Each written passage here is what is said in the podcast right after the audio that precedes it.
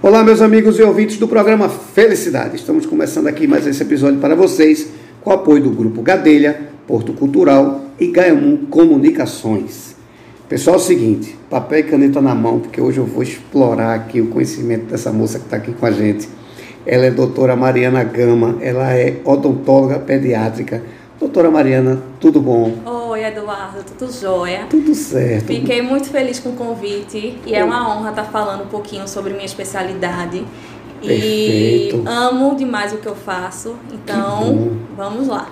Muito obrigado, eu que agradeço separar seu tempo para vir aqui nos atender. Veja, é, primeiro a gente já se divertiu um bocado aqui de bastidor, a gente já riu um bocado, já se conheceu bem.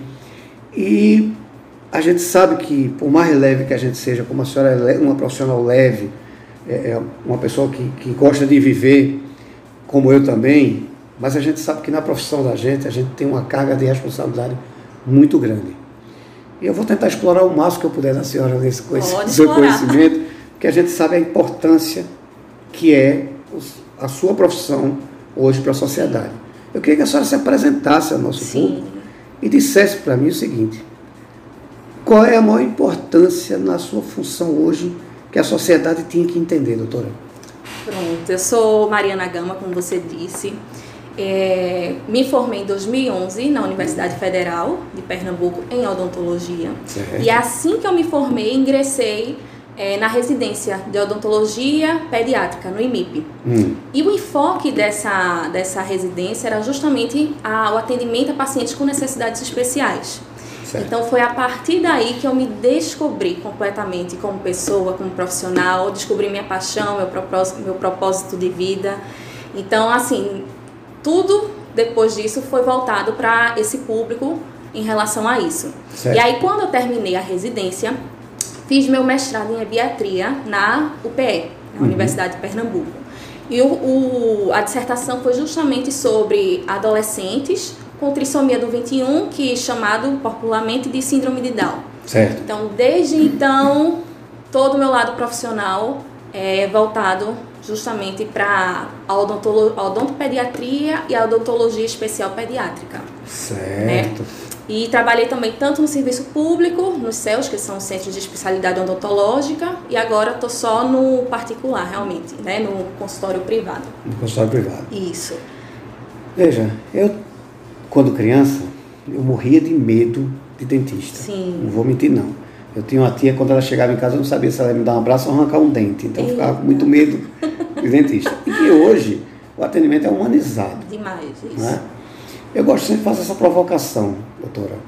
É, ainda existe um certo tabu, um certo, um certo medo que as pessoas criam, né? principalmente em crianças. Sim.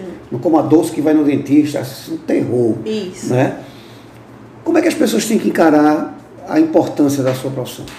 Nossa, muito, muito bom perguntar. Eu já, essa, essa questão, é, eu já vejo hoje em dia uma mudança muito grande em relação a isso. Uhum. Lógico que ainda vem crianças que é a primeira vez no dentista, que já vem para uma urgência, já vem com dor de dente, então essa criança já está sensibilizada para o atendimento, né? E também, sem querer, os pais, muitas vezes, por esse trauma que você disse, né?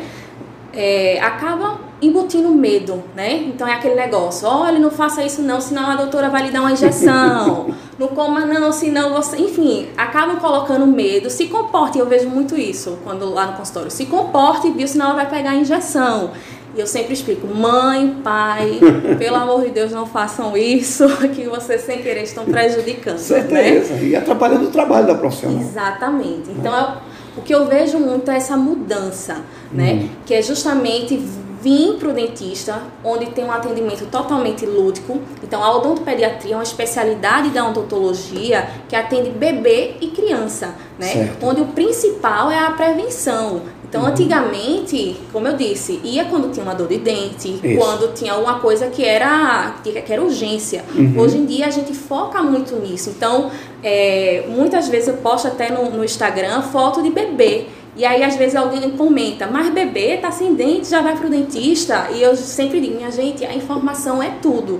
Então, Perfeito. muitos pais levam já bebezinho sem dente mesmo, para já Uhum. ter as principais informações para como conduzir a saúde bucal. Então, temos uma geração que é a geração zero cárie, muitas vezes, por quê? Porque esse bebezinho foi tratado, orientado desde o início, né? Lógico que ainda a gente tem um panorama com crianças com muita cárie, a, do, a doença cárie é uma doença que realmente abrange mundialmente, que Sim. não foi estagnada, ainda existe e existe muito, né? Mas, graças a Deus, a gente já tem também, como eu disse, essa nova visão né? essa nova preocupação dos pais de estarem realmente cuidando desde cedinho. E a gente percebe que é bom justamente para é, não desenvolver nenhum tipo de doença, que a criança ela aceita. Eu, eu tenho pacientes que adoram vir para o dentista, então é uma festa, é como se fosse para um passeio. A mãe, meu Deus, eu nunca tive isso quando eu era criança.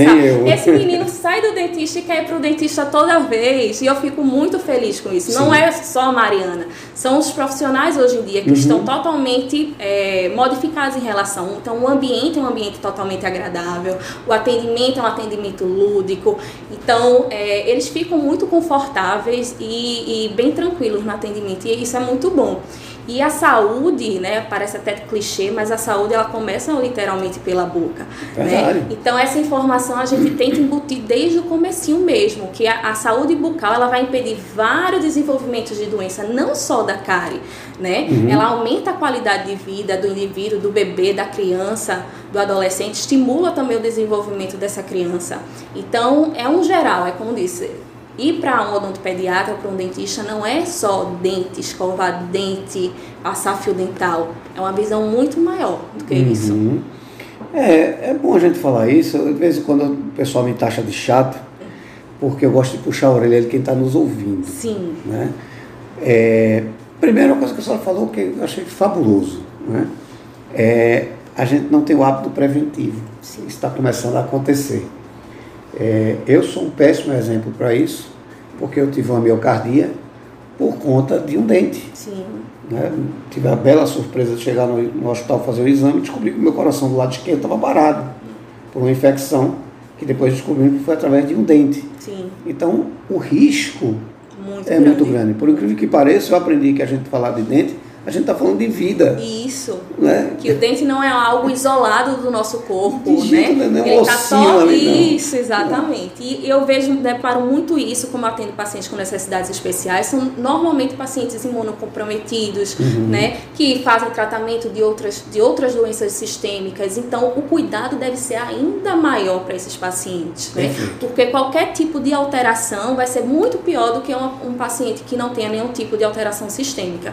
Então, mais uma vez, bater na tecla da prevenção, de antes de, de acontecer uma dor, de antes de acontecer algum tipo de infecção, tem que ter a prevenção, porque mesmo que tenha algum tipo de alteração, você diagnosticando precocemente, a conduta já é totalmente diferente. É, é isso que eu queria enfatizar. Primeiro, principalmente que a senhora trabalha com crianças especiais, Sim. quando a senhora fala nisso, seu olho brilha. É, é muito interessante. eu, como psicanalista aqui, eu fico impressionado como a senhora acende. Né? Eu sei que é uma paixão que a senhora tem, que a senhora trata dessa maneira. Mas a gente sabe da responsabilidade do gestor dessa criança. Sim. Né?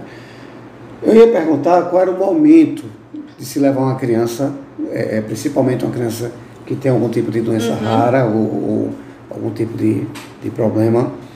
É, mas é, eu, eu vou fazer uma pergunta ainda mais cruel. Sim. Né? Não, vou falar do momento que ele tem aqui, e sim do momento que os pais têm que entender da importância disso. Tem algum momento assim que a senhora vê que, poxa, faltou um tempinho antes. E o que é que as pessoas têm que entender que dessa, como a senhora falou, ainda mais cuidado. Sim. O, o que é exatamente que a gente pode falar para quem está nos ouvindo e dizer assim, poxa, eu estou relapso nisso. Existe algum ponto que identifique Isso cara, está errado, você tem que fazer essa medida? Olha, normalmente, ainda vamos focar agora no paciente especial, que são pacientes certo. que têm uma necessidade multidisciplinar. Então, normalmente ele está sendo acompanhado por fono, por terapeuta, uhum. psicólogo, enfim, por, um, por, por, por, toda uma equipe, né? Certo. E aí, né? isso. E aí a gente percebe que é, mais focado nesses pacientes acabam procurando de uma forma mais tardia Isso. Certo? Certo. Então, normalmente, a gente já aparece, é um paciente que aparece mais com a cárie severa, com um sintoma de sintomatologia dolorosa, né? Então, não, não, eu digo assim, não é negligência, mas é porque realmente é um paciente que requer muito cuidado. Então, eu digo assim, quando não está conseguindo fazer a escovação desse paciente, os pais, os responsáveis, os cuidadores, tá mais do que na hora de procurar, porque com certeza eu digo assim, a bomba vem daqui a pouco. Pois é. então, assim, eles já relatam muito. Tem paciente, por exemplo, que tem paralisia cerebral, que não consegue fazer a abertura da boca. Uhum. E aí são tantos outros problemas que esse paciente tem que a escovação acaba sendo deixada de canto, né? Então, assim, quando já não consegue fazer essa escovação, é hora de ir, porque o dentista também tem um papel, principalmente, de ensinar esse pai como é que ele vai fazer. Né? Como é que ele vai abrir essa boca, já que o paciente não abre a boca? Como é que vai fazer essa escovação? Né? O dentista ele é muito importante, mas o cuidador, eu digo assim, é mais de 90%. Sim. Porque milagre a gente não faz no consultório, é enxugar gelo se não fizer em casa. Então, o mais importante que eu digo é que os pais eles têm que sair da consulta sabendo fazer a escovação, sabendo como fazer, para que eles consigam ter esse controle em casa. Então não tem um prazo mínimo, por exemplo, eu que tive miocardia, meu médico orientou a cada seis meses fazer uma limpeza Sim. de dente.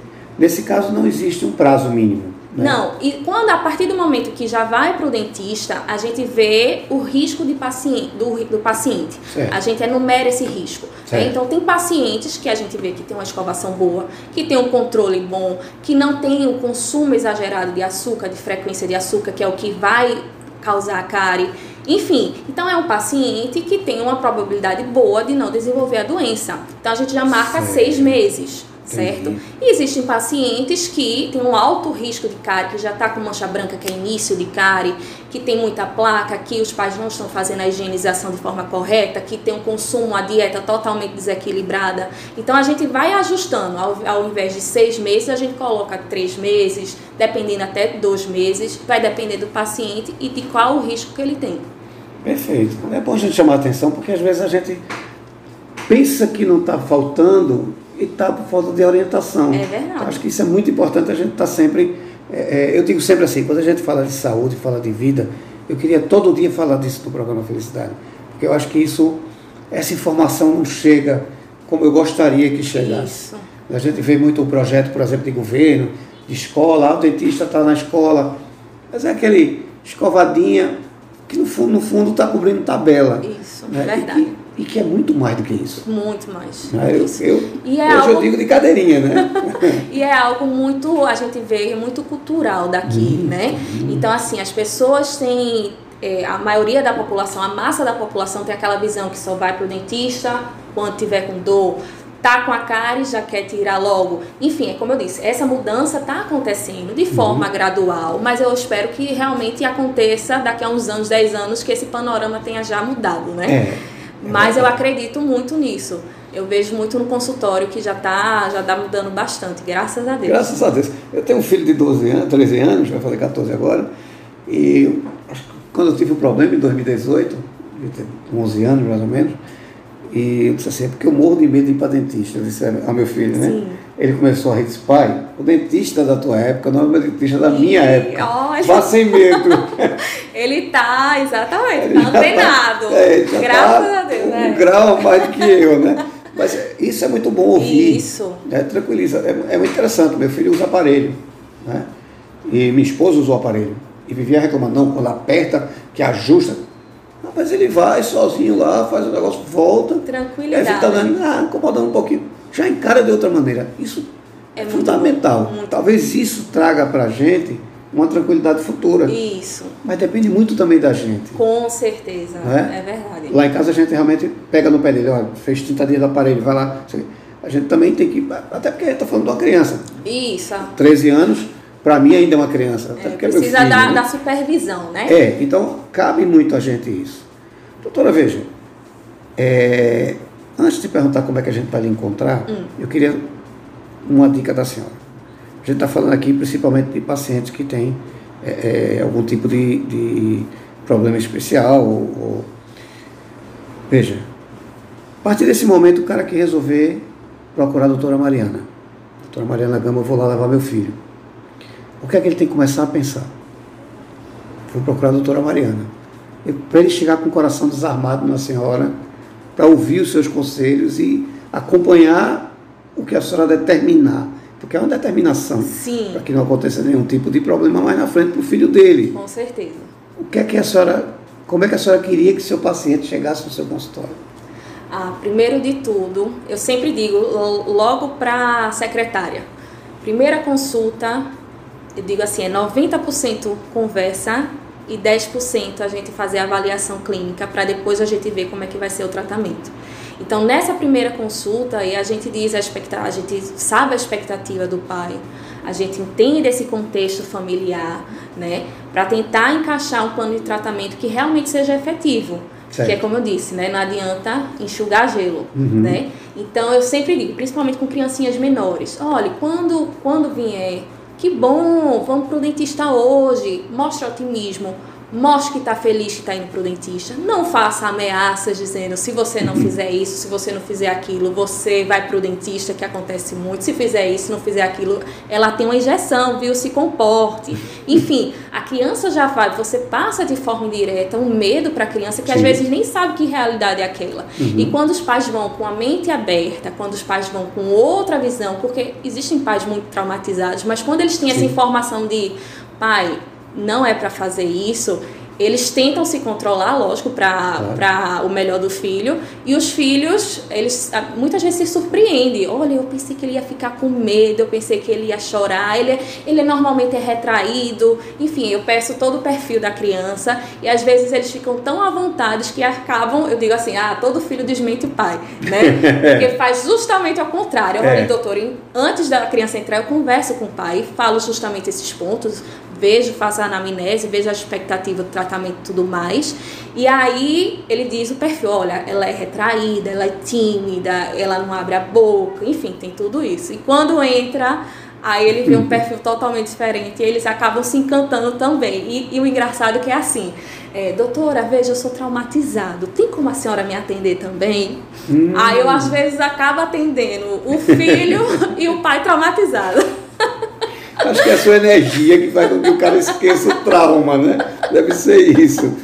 Interessante. Mas é muito bom. É, é interessante. Aí eu acabo atendendo a família. Aí, já, aí tem uns que já passam para outros, outros pais e dizem, olha, mas se você for traumatizado, se falar com jeitinho, ela atende você também. que bom, já fica ganhando a fama de outra especialidade, tá vendo? É verdade. Pois é. Me diga uma coisa, como é que a gente lhe encontra? Como é que a gente conhece o seu trabalho e, e onde é que acontece os seus atendimentos? Pronto, estou atendendo apenas consultório particular, uhum. certo? Lá na Ilha do Leite, na rua José da Luz. Uhum. Na frente, vou dar uma referência aqui na frente do estacionamento do IMIP. Né? Ah, na sala 303 vocês podem me encontrar. Uhum. Também tem meu contato de, no, pelo Instagram, meu telefone. Você dá um clique lá também tem como chegar no consultório. Certo. O Instagram a gente encontra como? Mari Gama Oliveira. Mari Gama Oliveira. Isso. E ela atende, viu? Que ela está aqui no programa. Então, funciona. É verdade, funciona. Hora de atendimento, doutora? De 8 às 6, de segunda a quinta. De 8 às 6, de segunda a quinta. Isso. Perfeito. É, deixa eu perguntar outra coisa. Plano de saúde não, só particular? É, só particular. Certo. Tem um, um prazo mínimo para a gente ligar para agendar? Uns dias antes? Né? Sim, o ideal é que a gente só atende por agendamento, uhum. então pelo menos uma semana antes para a gente organizar direitinho e depois dessa pandemia que a gente está realmente organizando os horários, né? Certo. Então assim, no máximo três pacientes por turno com espaçamento para não também não ficar aglomerado na recepção certo. e tudo isso. Então a gente mudou bastante a dinâmica do consultório. Perfeito. A senhora falou a gente, tem outros especialistas ah, lá? Ah, sim, tem. Que é a minha equipe, né? A secretária, hum. auxiliar, também tem a equipe de reabilitação oral, que tem mais outros dois dentistas. Que já né? estão devendo entrevista no programa Felicidade? Ah, vou mandar. Doutor hum. Wellington, de Souza. Flor e doutora Leila. Doutora Leila também é minha companheira de paciente especial. Então é? a gente, os nossos olhos brilham juntos. Que bom, já está intimada aqui a voltar com a doutora Mari aqui para a gente fazer um, um programa ainda mais agitado. Doutora, alguma observação importante? Não, eu estou muito feliz eu por, muito por estar tá explicando um Isso. pouquinho do que eu faço, do que eu sou, como eu disse, sou apaixonada. Perfeito. E é isso. Muito obrigada Muito pela obrigado. oportunidade. Isso, eu que agradeço. Só queria que eu só repetisse o endereço do, do consultório. Rua José da Luz, Uhum. Ilha do Leite, Certo? número 115, sala 303. Na frente do estacionamento do IMIP. Exatamente. E o Instagram, Mari Gama. Oliveira. Não tem errado, agora você não conserta seus dentes se não quiser. E ainda pega a carona com o filho e faz o pai também.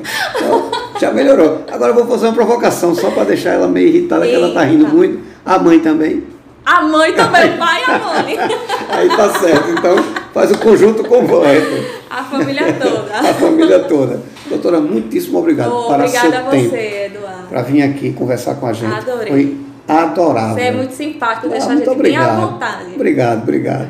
E a senhora, a recíproca é verdadeira. Obrigada. Muitíssimo obrigado. Volte para casa com Deus. Vai almoçar com a gente hoje aqui um bacalhau que fizeram aí, que disseram que é bom. Ah, gostei. Muito obrigado mais uma vez. Fique com Deus. Vocês em casa fiquem com Deus. E até o próximo episódio. Muito obrigado. Obrigada, Eduardo.